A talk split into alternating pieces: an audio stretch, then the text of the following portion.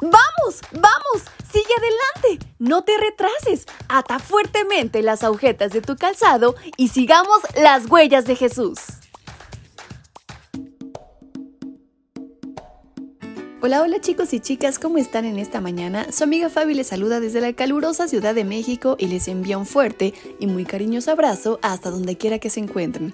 Sean todos muy bienvenidos a este su devocional para menores y adolescentes y en este 5 de agosto hay una gran reflexión por escuchar. ¿Quieren saber de qué se trata? Pues vamos, acompáñenme. Esta lleva por título Salomón. Dame pues un corazón atento para gobernar a tu pueblo y para distinguir entre lo bueno y lo malo. Porque ¿quién hay capaz de gobernar a este pueblo tuyo tan numeroso? Libro Primera de Reyes capítulo 3, versículo 9. Salomón se convirtió en el tercer rey de Israel.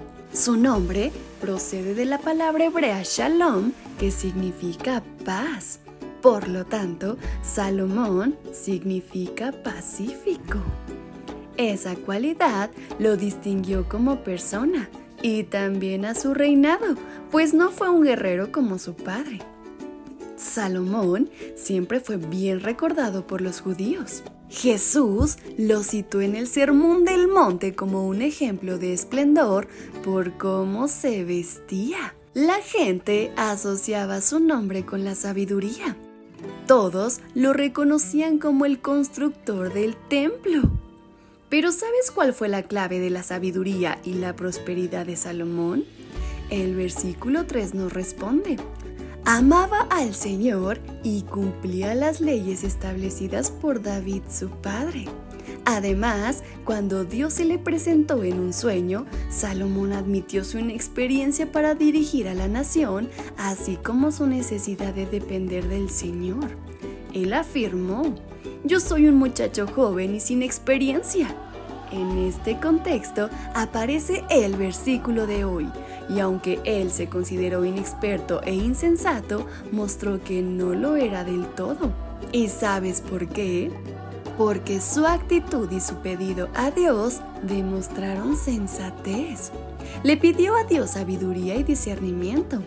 A Dios le agradó esta petición y le dio sabiduría y también muchos bienes. Salomón llegó a ser un observador y estudioso de la naturaleza. Fue biólogo, zoólogo, botánico, compositor, músico y hasta poeta. Así, superó a todos los sabios de su época. Llamó la atención de muchos, al punto que viajaron largas distancias para conocerlo y aprender mucho de él. Sobre todo, su sabiduría se manifestó en asuntos prácticos relacionados con la conducción del reino. Cuando una persona es realmente sabia, no hace alarde de ello. La sabiduría de Salomón no fue solo teórica, la usó para tomar decisiones en la vida.